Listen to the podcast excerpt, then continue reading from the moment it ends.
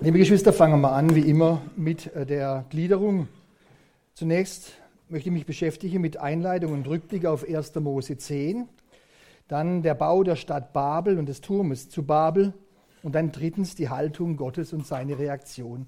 Kann man dieses Licht da ausmachen?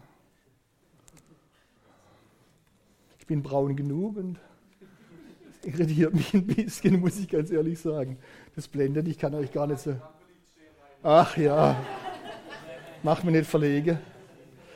Okay, zunächst fangen wir an mit 1, Einleitung und Rückblick auf 1. Mose 10. Wie immer wieder die Bitte, wenn ich zu schnell werde, hebt die Hand, wenn ich zu leise werde, hebt auch die Hand. Ihr kennt mein Problem. In den Sonntagspredigten des Monats Februar dieses Jahres haben wir uns mit einem Thema beschäftigt. Es lautet, wie alles begann. Und zwar haben wir da folgende Bibelstellen unter die Lupe genommen. Zunächst einmal am 4.2. haben wir uns mit der Schöpfungsgeschichte in 1. Mose 1 und 2 beschäftigt. Und dort hat Michael Hornauf uns erklärt, dass die Schöpfung Gottes gut war. Und dass sie vor allem nach dem sechsten Schöpfungstag, als Gott die Menschen geschaffen hat, dass sie sogar sehr gut war. Und dann am 11.2., da beschäftigten wir uns mit dem Sündenfall in 1. Mose 3. Da hat uns Jonathan Egger diese spannende Geschichte erzählt von dem Sündenfall selbst, von den agierenden Personen und natürlich auch von dessen furchtbaren Folgen. Und jetzt vor einer Woche, da hat uns Immanuel Grauer berichtet über Kain und Abel, über Seth und Henoch. Und er hat uns gezeigt, dass Gott die Menschen trotz des Sündenfalles nicht aufgegeben hat, sondern dass er sogar ein Leben außerhalb des Paradieses ermöglicht hat und die Menschen weiter begleitet hat, trotz all ihrem Rückschlägen und trotz all ihrem Versagens. Und heute kommen wir jetzt zum Abschluss dieser Reihe und zwar zum Turmbau zu Babel. Man könnte jetzt, wenn ich jetzt so ein demütiger Bruder sage, wäre, sagen, ein schöner Schluss zieht alles oder das Beste kommt zum Schluss. Aber solche Gedanken kommen mir ja gar nicht in den Sinn. Aber ich muss wissen, bevor ich anfange, liebe Geschwister, wer von euch hat denn die letzten drei Predigten nicht alle gehört? Mal bitte die Hand hoch. Und wer von denen, die jetzt strecken, halt, lasst die Hände mal oben, hat die Predigten nicht nachgehört auf der Internetseite? Die halten jetzt bitte die Hände oben. Die Gemeindeältesten gehen durch die Reihen und schreiben die Namen auf. Ihr werdet zum Gespräch vorgeladen. Und das Schöne an dem Witz ist, ich kann ihn alle zwei, drei Jahre wieder erzählen. Es gibt immer wieder welche, die darauf reinfallen. So, und jetzt sind alle wach. Bitte bleibt so wach, denn es dauert eine Weile. Bevor wir auf den Stadt- und den Turmbau zu Babel eingehen, liebe Geschwister, da wollen wir in aller Kürze eingehen auf das zehnte Kapitel, das unserem heutigen Abschnitt unmittelbar vorausgeht, denn das ist wichtig.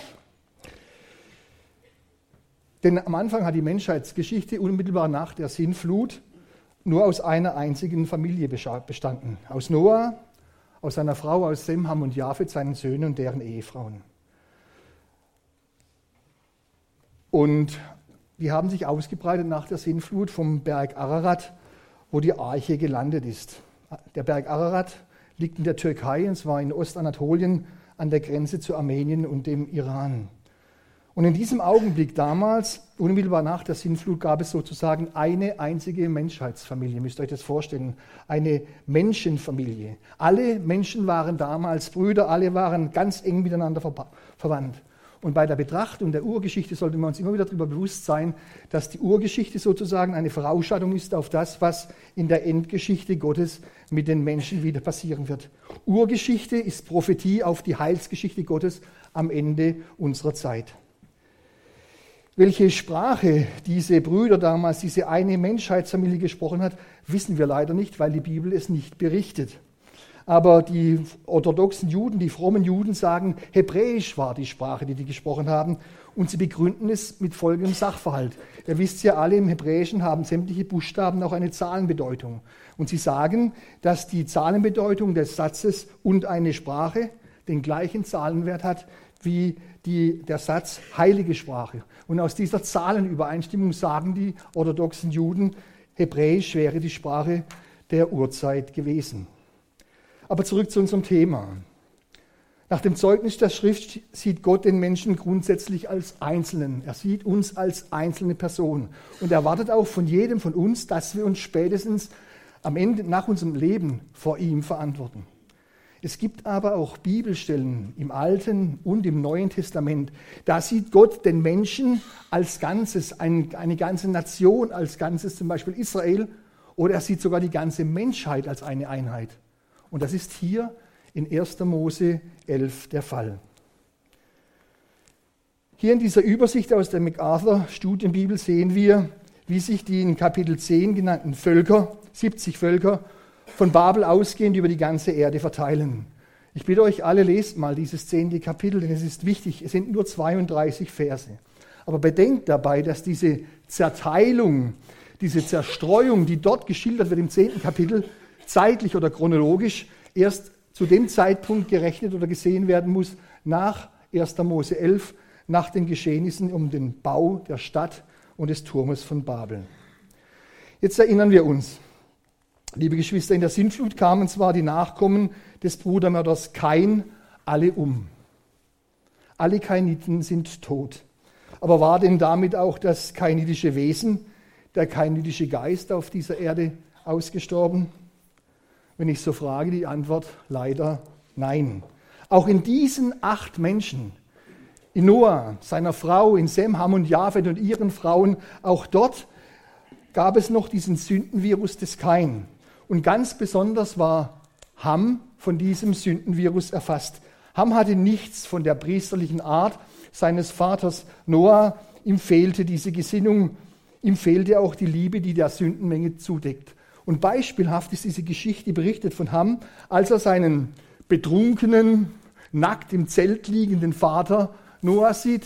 Und was macht er? statt ihn zuzudecken und den Mund zu halten, rennt er zu seinen beiden Brüdern und erzählt ihnen, der Vater liegt da bloß und aufgedeckt in seinem Zelt und ist betrunken. Und deswegen ist er von seinem Vater auch verflucht worden. Und dieser Fluch hatte Folgen. Daraus ist eine Fluchlinie des Ham entstanden. In Kapitel 10 des ersten Buches Mose wird uns aber nicht nur über die Zerstreuung der Völker berichtet, sondern darüber hinaus wird ein Mann ins Rampenlicht gestellt der Geschichte. Weiß jemand, welcher Mann das ist? Es ist Nimrod, ein ganz besonderer Mann. Nimrod stammte nämlich aus dieser Fluchlinie Hams, denn er war ein Enkel von Ham und er war damit ein Urenkel von Noah. Und er war, jetzt kommt's, der erste Städtebauer nach der Flut. Wohlgemerkt, nach der Flut.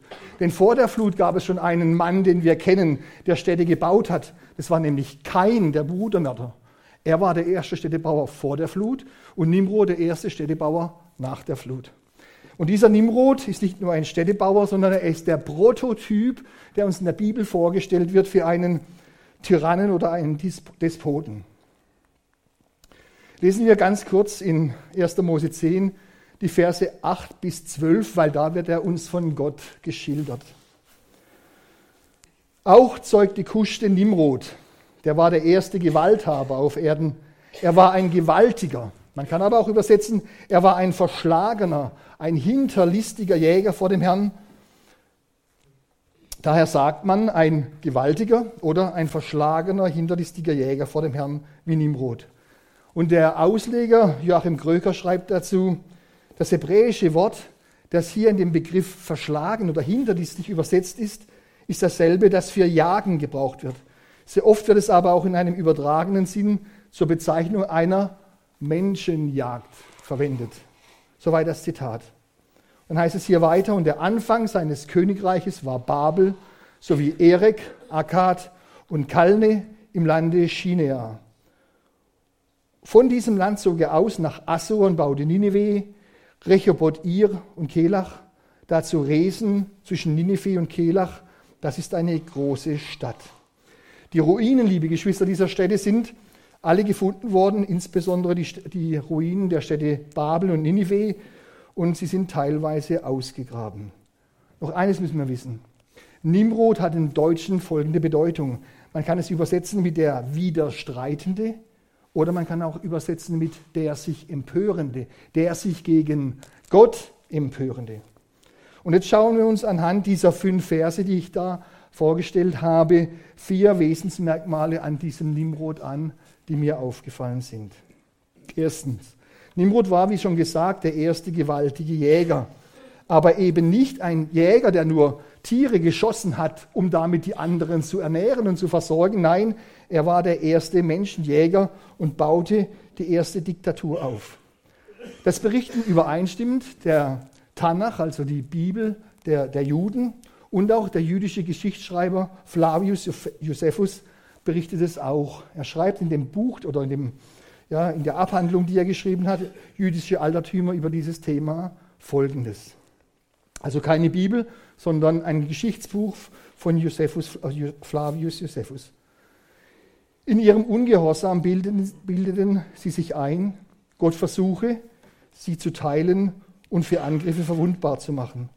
So folgten sie Nimrod, dem Enkelsohn Hams, der eine Tyrannei errichtete und anfing, einen Turm zu bauen, der höher werden sollte, als jedes Wasser kommen könnte, falls Gott je wieder die Erde überfluten würde. Dieser Nimrod, liebe Geschwister, war der Erbauer des Urbabylons. Aber nicht nur das, er war, wie gesagt, der Prototyp eines Diktators und eines Tyrannen. Wir wissen ja heute auch ganz genau aus der Geschichte, wie es in so einer Diktatur zugeht. Da werden Menschen ausgegrenzt, da verlieren sie ihre Jobs, da werden sie eingesperrt, gefoltert, missbraucht, umgebracht, verschleppt. Und offensichtlich funktionierte diese Diktatur damals, die Diktatur des Nimrods, nach diesem Muster. Am Anfang des Königreiches des Nimrods war die Stadt Babel. Wie gesagt, das Urbabel. Und nach Babel baute er noch insgesamt sieben weitere Städte. Das heißt, er baute sich ein Königreich auf, dieser Nimrod. Der zweite Punkt, diese Stadt Babel wurde im Lande Shinea gebaut und das Land Shinea umfasste in seiner Ausdehnung in etwa, in etwa den heutigen Südirak, wo der hauptsächlich von Schiiten bewohnt wird. Und auch daran wird deutlich, liebe Geschwister, dass je weiter wir der Endzeit und der Wiederkunft Jesu Christi entgegengehen, desto mehr konzentrieren sich die von der biblischen Prophetie wichtigen Ereignisse in der Welt auf die geografischen Bereiche der Urgeschichte, auf die geografischen Bereiche der Geschichte Israels. Es geht zunehmend nicht mehr um Europa, es geht nicht mehr um Amerika oder gar Australien. Biblisch gesehen sind das die Enden der Welt, sondern es geht immer mehr um die Gebiete von Israel, den Nahen Osten und die Mittelmeerregion. Und drittens, der Nimrod, der blieb auch nicht ein ganzes Leben lang dort im Südirak, im Lande Shinia, sondern er ging auch in den Norden des Landes nach Assur. Assur, das ist das Gebiet, da leben heute die Sunniten dort im Irak und die Kurden. Und dort baute er Ninive auf, auch eine Stadt, die wir kennen aus der Geschichte vom Propheten Jona. Und zum vierten noch ein Punkt. Nimrod ist das Modell. Nimrod ist die Vorausschattung für den Antichristen der Endzeit. Und das Urbabel ist ein Modell, ist eine Vorausschattung für das Babylon der Endzeit. Aber dazu später mehr. Stellt euch jetzt diesen Nimrod vor. Nimrod war ein Mensch, der, in seinen, der seine eigenen Vorzüge, Fähigkeiten, Begabungen entdeckt hat aber er setzte sie weder zu Gottes Ehre ein, noch zum Nutzen seiner Mitmenschen. Nein, er gab Gott nicht die Ehre, noch schlimmer, er versklavte seine Mitmenschen. Und jetzt ist die Menschheitsgeschichte seit diesen Ereignissen damals vor 4000 Jahren bis heute geprägt von solchen Nimrods, von Nimrods, Nimrods Typen, Nimrods Persönlichkeiten, die eben ihre Fähigkeiten nicht zur Ehre Gottes und ihre Begabungen nicht zum Heil und Segen der Nächsten einsetzen, sondern dazu, dass sie selber mächtig und reich werden, dass sie sich einen Namen machen, berühmt werden, sich ihren Platz im Geschichtsbuch sichern, dass sie eine Einheit schaffen, eine Einheit, die ihre persönlichen Ziele verfolgt. Und zu all dem brauchen sie Gott nicht. Nein, sie wollen sogar unabhängig sein und viele dieser Einheiten, die da geschaffen worden sind und künftig geschaffen werden, die agieren sogar gegen Gott. Es geht um Macht, es geht um Ruhm und es geht um Einheit.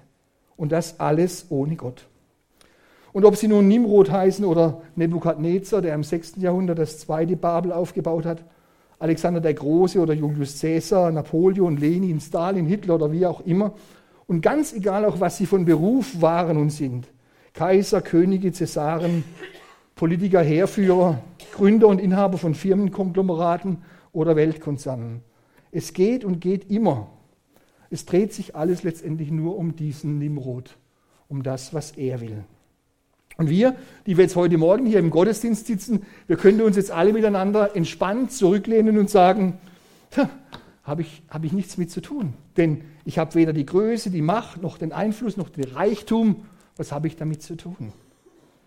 Und trotzdem, liebe Geschwister, muss sich jeder von uns, wenn er das liest und hört, sich die Frage stellen, im Blick auf Nimrod und auch im Blick auf die Bewohner der Stadt Babylon.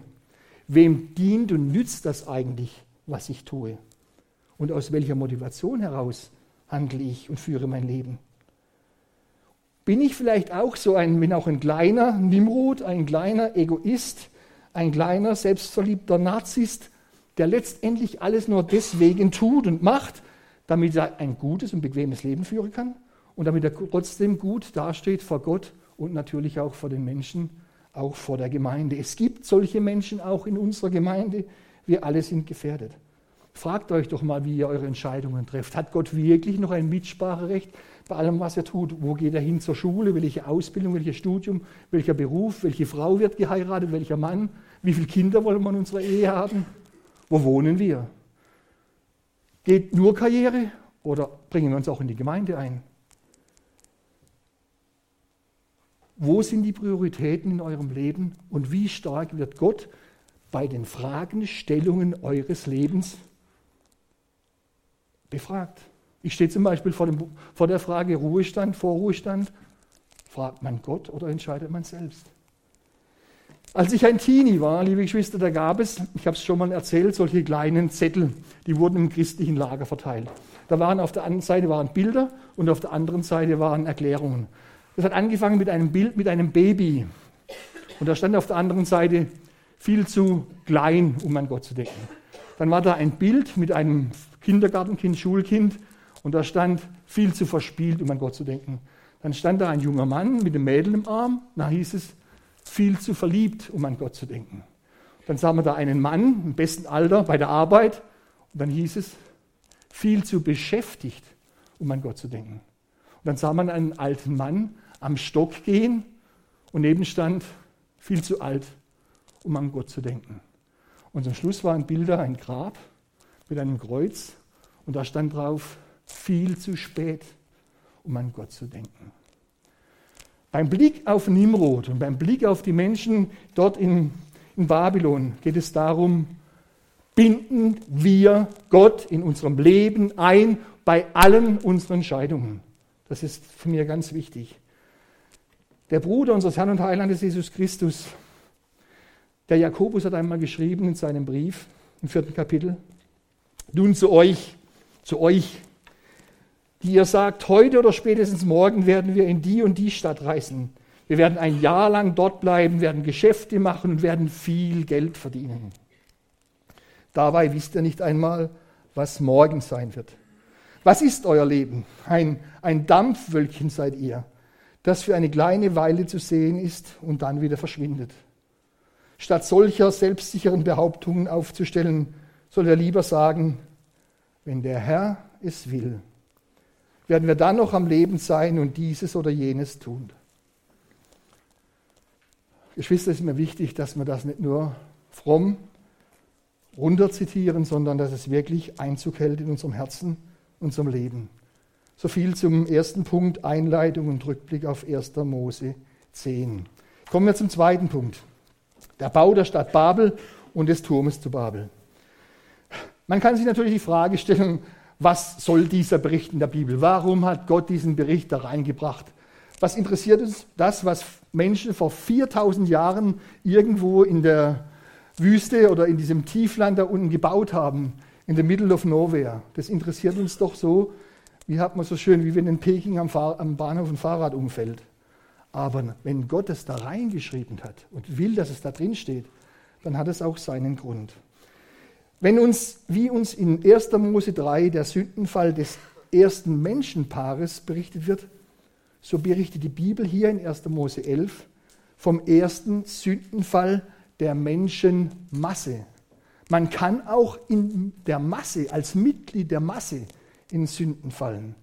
Denn statt im Rückblick auf die Sündflut demütig Gottes Namen zu heiligen und zu preisen und allein Gott anzubeten, rotten sich diese Menschen hier zusammen und rufen, Wohlauf, lasst uns eine Stadt bauen und einen Turm, dessen Spitze bis an den Himmel reicht, damit wir uns einen Namen machen.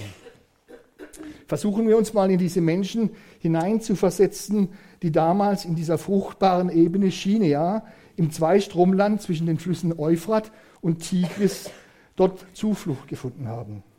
Nur drei bis fünf Generationen nach der Sintflut geschieht dies hier. Die Sintflut war noch gar nicht lange her. Unterschiedlich, wie manche das deuten, vielleicht 200, vielleicht 300 Jahren. Und es gab, wie vorhin gesagt, nur eine Sprache, wahrscheinlich die hebräische Sprache. Und dann gibt es Brüder, die haben schon mal ausgerechnet oder überlegt, bei der Vorbereitung ihrer Predigten, wie viele Menschen lebten zu dieser Zeit auf der Erde. Das unterschiedliche Angaben, 100, 200, 250, 300, aber eine relativ kleine, überschaubare Zahl. Und diese Menschen, die wollten beieinander bleiben nach dem Erlebnis der Flut. Könnt ihr das verstehen? Und die wollten beieinander bleiben in der Ebene Chinea und sie bauten dort eine Stadt, die nannten sie Babil oder Babylin. So hat man es zumindest in den Keilschriftfunden dort unten gelesen. Und Babil oder Babylin bedeutet so viel wie Eingangspforte der Götter oder Tor Gottes. Und das Motto, das diese Menschen damals zusammenhielt oder das sie sozusagen als Standarte durch die Welt trugen, war eigentlich vergleichbar mit dem Motto, das wir aus dem Dritten Reich noch kennen aus der Geschichte. Dort hieß es, ein Volk, ein Führer, ein Land oder ein Volk, ein Führer, ein Reich. Nur, dass der Führer dieses Landes, dieses Volkes dort unten in China eben nicht Adolf Hitler hieß, sondern er hieß Nimrod. Aber das Grundprinzip und dass dieser Sache innewohnt und der dieser Sache innewohnende Geist, das war dasselbe.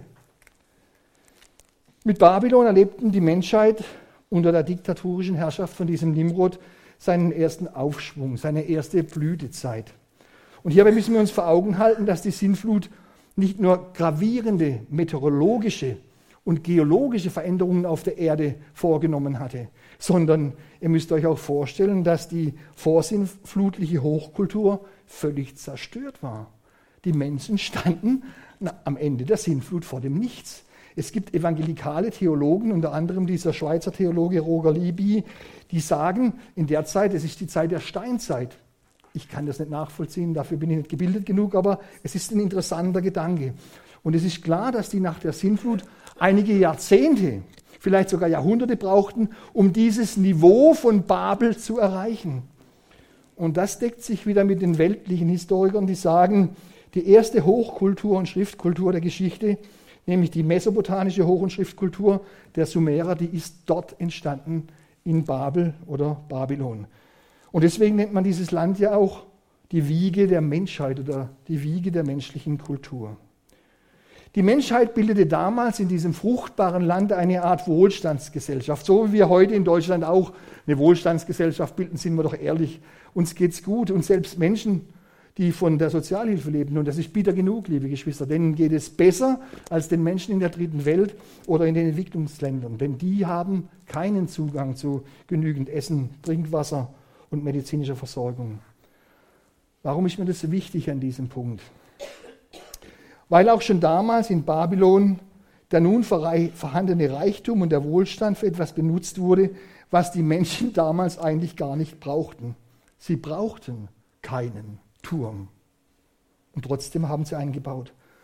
Und liebe Geschwister, das hat mich erinnert beim Lesen an diese Aussage in der Drei-Groschen-Oper von Bertolt Brecht. Er sagt einmal, erst kommt das Fressen und dann die Kultur. Erst werden die menschlichen Grundbedürfnisse befriedigt, Atmung und Trinken und Essen und Kleidung und Schlafen. Erst danach kommt alles andere. Und warum haben jetzt diese Menschen von Babylon dieses Großprojekt in Anspruch genommen, obwohl sie doch alles hatten? Weil sie Kraft zur Verfügung hatten, um das zu tun. Sie hatten Zeit, Kraft, Energie und nicht zuletzt auch die Mittel, um so ein Großprojekt durchzuziehen. Jetzt schauen wir mal nach den Gründen.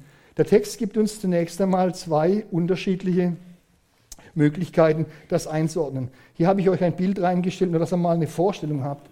Das ist allerdings nicht das Urbabel als Illustration, sondern das Babel des äh, 6. Jahrhunderts vor Christi unter Nebukadnezar, dass ihr eine Vorstellung habt von dem Turm und auch vielleicht von so einer Stadt.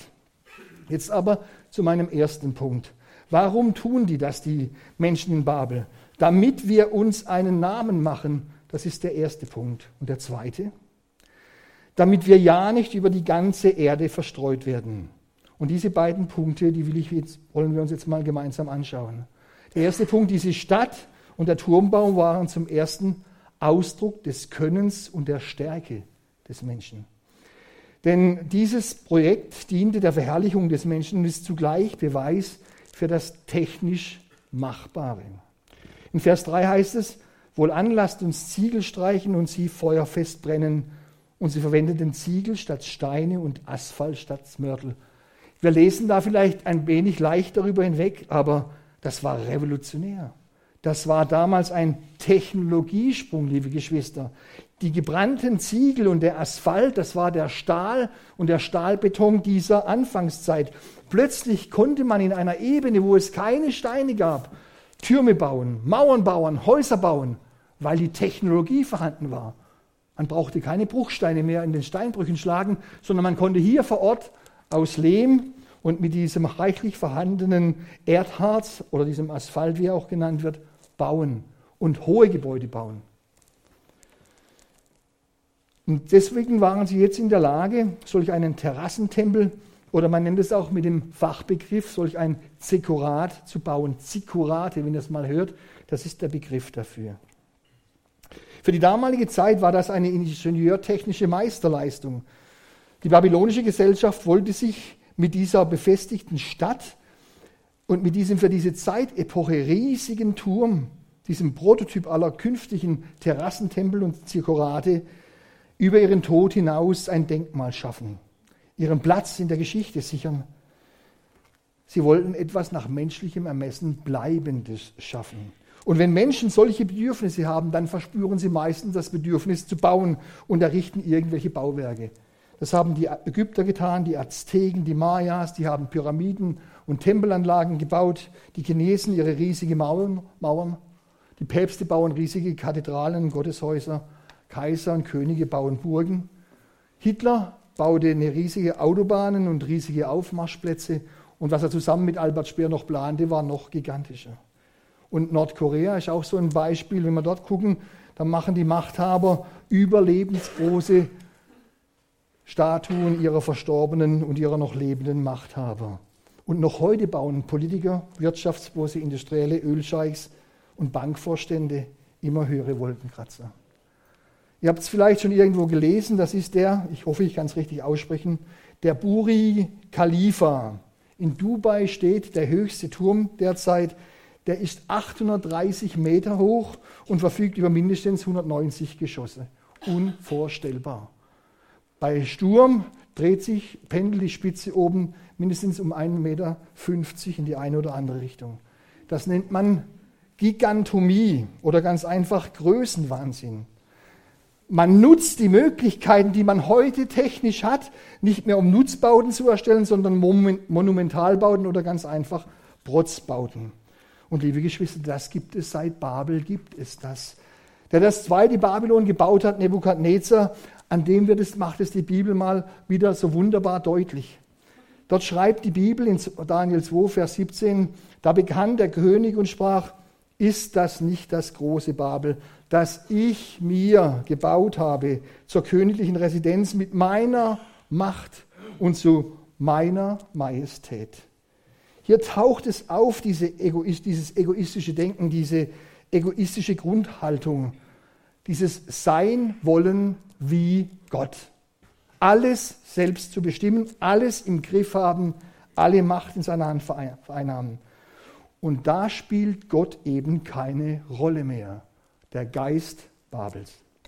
Der zweite Punkt, auf den ich eingehen möchte, dieser Turmbau war Ausdruck des Ungehorsams gegen Gottes Befehle. Welchen Befehl hatte denn Gott den Menschen unmittelbar nach der Flut gegeben?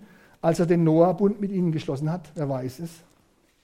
Welchen Befund hat er ihnen gegeben? Er hat zu ihnen gesagt, ihr aber seid fruchtbar und mehrt euch und breitet euch aus auf der Erde, dass ihr zahlrauf darauf werdet. Bei Luther heißt es einmal, füllet die Erde.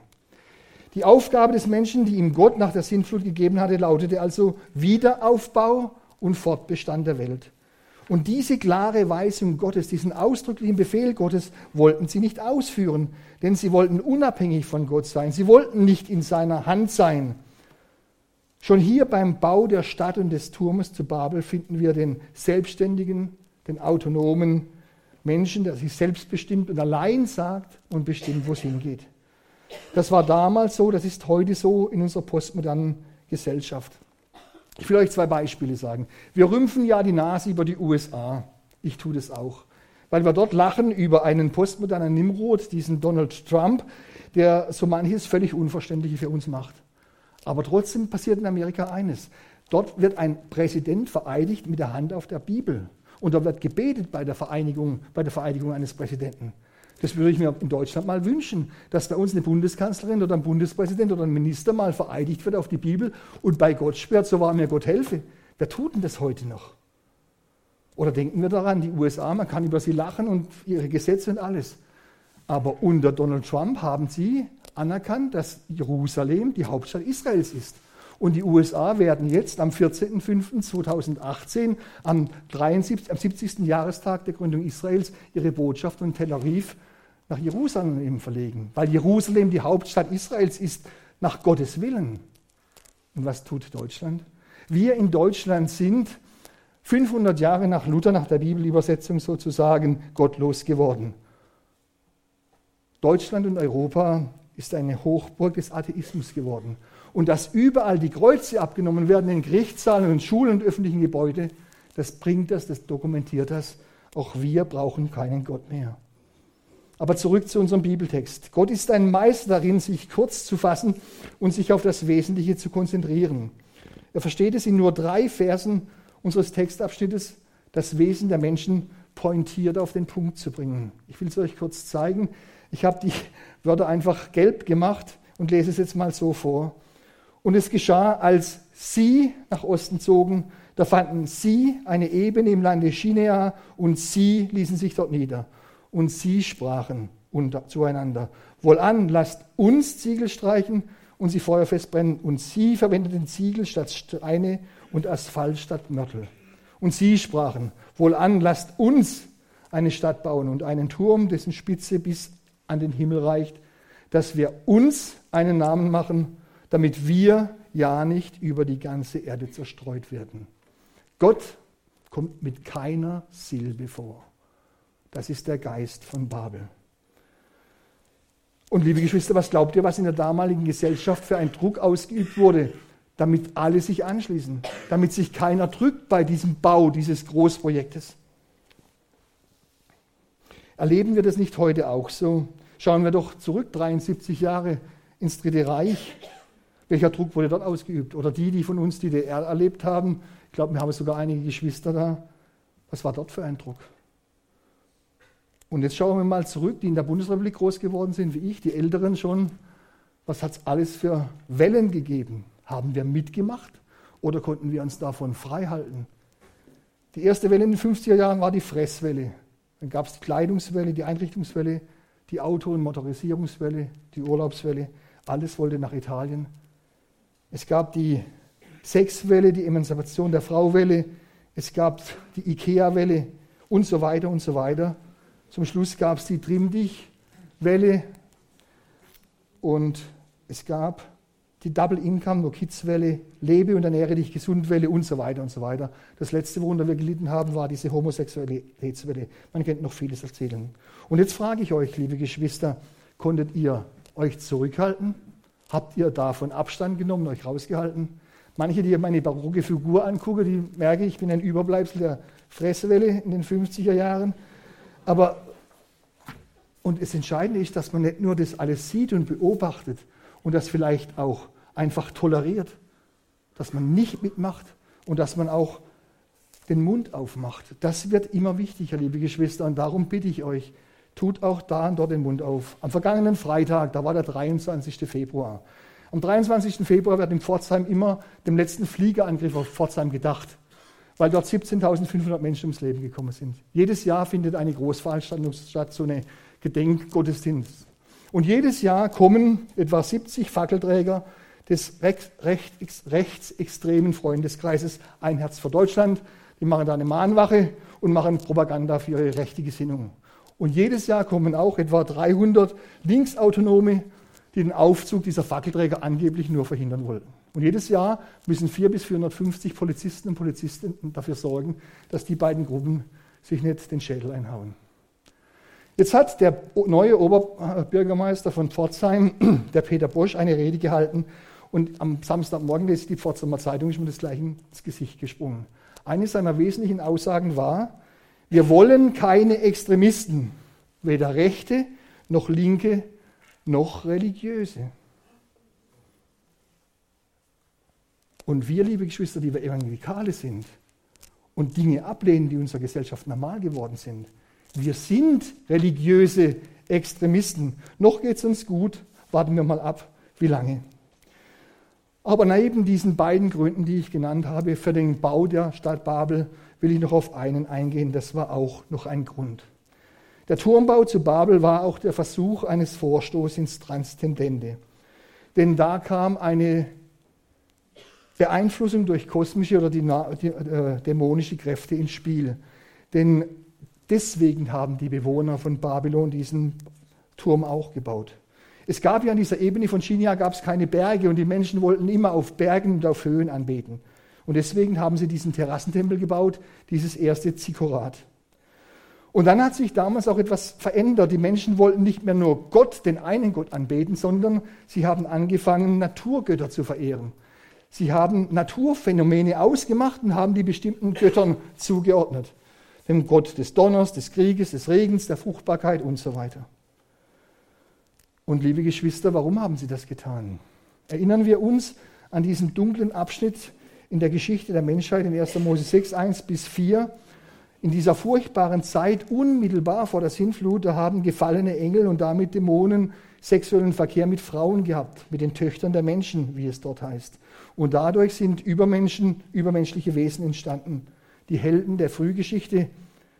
Auch und gerade dieser Abfall von Gottes Ordnung hat letztendlich dazu geführt, dass Gott mit dem Gericht der Sinnflut alles Lebewesen vernichtet hat, bis auf die Familie von Noah. Und diese Kräfte und Mächte, die hat man in der vorsinnflutlichen Zeit kennen und offenbar schätzen gelernt und wollte sich diesen wieder zuwenden. Und dieser Turm, das war sozusagen ein, ein sakraler Ort, der die Verbindung herstellen sollte zwischen der sichtbaren Welt und der unsichtbaren Welt. Und heute, liebe Geschwister, leben wir in der Zeit von New Age. Wir leben in der Zeit, wo sich die Menschen genau das wieder antun. Sie nehmen, versuchen Kontakt aufzunehmen. Sie lesen Karten, nehmen Wahrsagerdienste in Anspruch. Sie pendeln über Medizin, Gläserrücken. Sie machen Yoga, malen Mandalas, Fantasiereisen. Sogar in den Kindergärten wird das schon angeboten. Ich weiß nicht, wer es von euch schon mal versucht hat. Lasst die Finger davon, sage ich zu allen Jungen. Und diejenigen, die schon da reingeraten sind, denen sage ich, nehmt seelsorgerliche Hilfe in Anspruch, um da wieder rauszukommen. So viel zu den drei Punkten, den Gründen für den Bau der Stadt Babylon. Und jetzt noch in aller Kürze zu meinem letzten, zu meinem dritten Punkt, die Haltung Gottes und seine Reaktion. Mit ihrem gottlosen Verhalten lassen die Bewohner von Urbabel Gott keine Wahl. Gott muss hier eingreifen und den Hoffärtigen und den Hochmütigen widerstehen. Er muss richtend einschreiten und ihre Sprache verwirren und sie dann zerstreuen.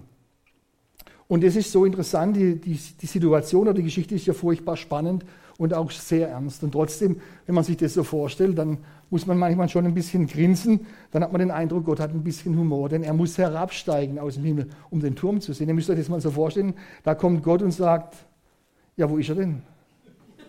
Ich sehe ihn gar nicht. Wo ist denn der Turm? Ach, da ist er. Das ist der Turm von Babel, der wo so ein großes Aufsehen im Himmel bereitet. Für Gott ist es nichts. Es mag für die Menschen von damals ein riesiger Turm gewesen sein mit 40, 50, 60, 70 Meter Höhe. Aber für Gott ist es ein Winzling, liebe Geschwister. Und trotzdem nimmt er sich die Zeit und steigt herunter und schaut sich das Ding an. Denn er mich eines klar, der Turm ist nicht entscheidend, sondern der Geist, die Absicht, die dahinter steht. Und deswegen sagt er hier, siehe, sie sind ein Volk und sie sprechen alle eine Sprache. Und dies ist erst der Anfang ihres Tuns. Und jetzt wird sie nichts davor zurückhalten, das zu tun, was sie sich vorgenommen haben.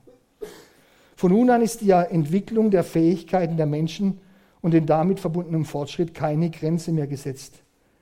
Die Menschheit als Ganzes will sein wie Gott. Und deswegen greift Gott ein. Und wie macht Gott das?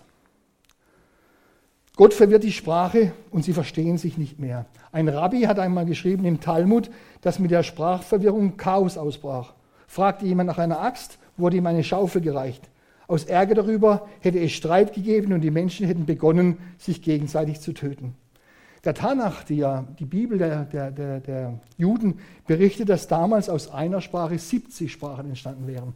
Ich weiß es in der Bibel steht es nicht berichtet, nur in der jüdischen Bibel.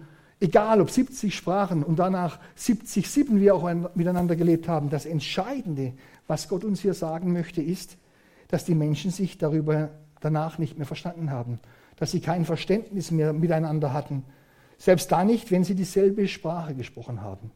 Und das ist das, was wir beobachten seit 4000 Jahren, liebe Geschwister, dass die zwischenmenschlichen Konflikte zunehmen, dass sie zu offenen Konfrontationen werden und letztendlich zu Kriegen führen.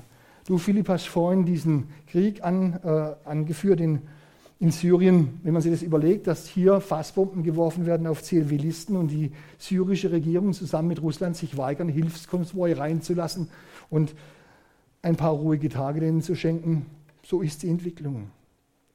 Aber Gott, der das sieht, diese Entwicklung auch erkennt, der ist im Gericht noch gnädig. Es kommt nur zur Vertreibung. Es kommt nur zur Zerstreuung. Aber was Gott nicht mehr tut, ist, dass er die Menschheit als Ganzes mehr oder weniger ausrottet, wie es er in der Sinnflut getan hat. Und jetzt kommt der Schluss. Gott gab der Stadt einen Namen, nämlich Babel.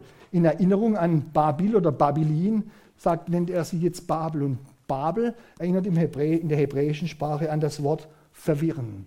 Gott hat die Menschen verwirrt, ihre Sprache. Lasst mich zum Schluss noch ein paar Worte als Fazit sagen. Für mich ist bei dieser Geschichte von Babel und diesem Turm eines wichtig. Überall dort, wo Politik, also weltliche Regierung und Religion zusammenkommen in eine Hand, da wird es hochgefährlich. Das ist immer eine ganz, ganz schlimme Sache. Denken wir an die Ayatollahs in Persien, denken wir an die Machthaber in Saudi-Arabien, wo das zusammenkommt, dort wird es schlimm. Merkt euch eines, die Reiche dieser Welt oder die Großreiche dieser Welt stehen immer in Opposition mit, zu Gott. Das kann immer nur dann gut gehen, wenn Jesus Christus der König ist. Der Antichrist, der unmittelbar bevor Jesus Christus wiederkommt, in Macht und Herrlichkeit hier auf der Erde regieren wird, der wird das erreichen, zu erreichen versuchen, was dem Nimrod nicht gelungen ist. Auch er wird wieder vereinigen, weltliche Regierung und geistliche Regierung Zusammen mit der Hure Babylon wird er ein furchtbares Reich hier aufbauen. Es wird eine Zeit kommen, in die marschieren wir herein, in eine Welt in der Rebellion gegen Gott, die vom Machbarkeitswahn, vom Technikwahn und vom Größenwahn bestimmt ist. Der amerikanische Präsident, der letzte, hat gesagt, yes, we can. Und dieses yes, we can wird in allen Bereichen gelten. Und jetzt in Prediger 1, Vers 9 heißt es einmal, was geschehen ist, eben das wird danach sein. Was man getan hat, eben das tut man danach wieder. Und es geschieht nichts Neues unter der Sonne. Und deswegen ist dieses Kapitel 11 so wichtig, liebe Geschwister, dass wir erahnen können, erfassen können, was kommt auf uns zu. Manchmal macht einem das Angst, auch mir, liebe Geschwister. Und da ist es mir wichtig, dass ihr euch in die Position Gottes hineinversetzt. Und da gibt es einen Psalm in der Bibel und damit möchte ich auch schließen, liebe Geschwister. Macht euch keine Sorgen, denn Gott ist größer als alles, was in der Welt ist. Dort heißt es im Psalm 1, Psalm 2 in den Versen 1 bis 4, warum toben die Völker und murren die Nationen so vergeblich? Die Könige der Erde lehnen sich auf und die Herren halten Rat miteinander, wider den Herrn und seinen Gesalbten. Lasset uns zerreißen ihre Bande und von uns werfen ihre Strücke. Aber der im Himmel wohnt, lachet ihrer und der Herr spottet ihrer. Das haltet fest und nehmt mit nach Hause in die neue Woche. Jesus Sieg, das bleibt ewig ausgemacht, sein wir die ganze Welt. Amen.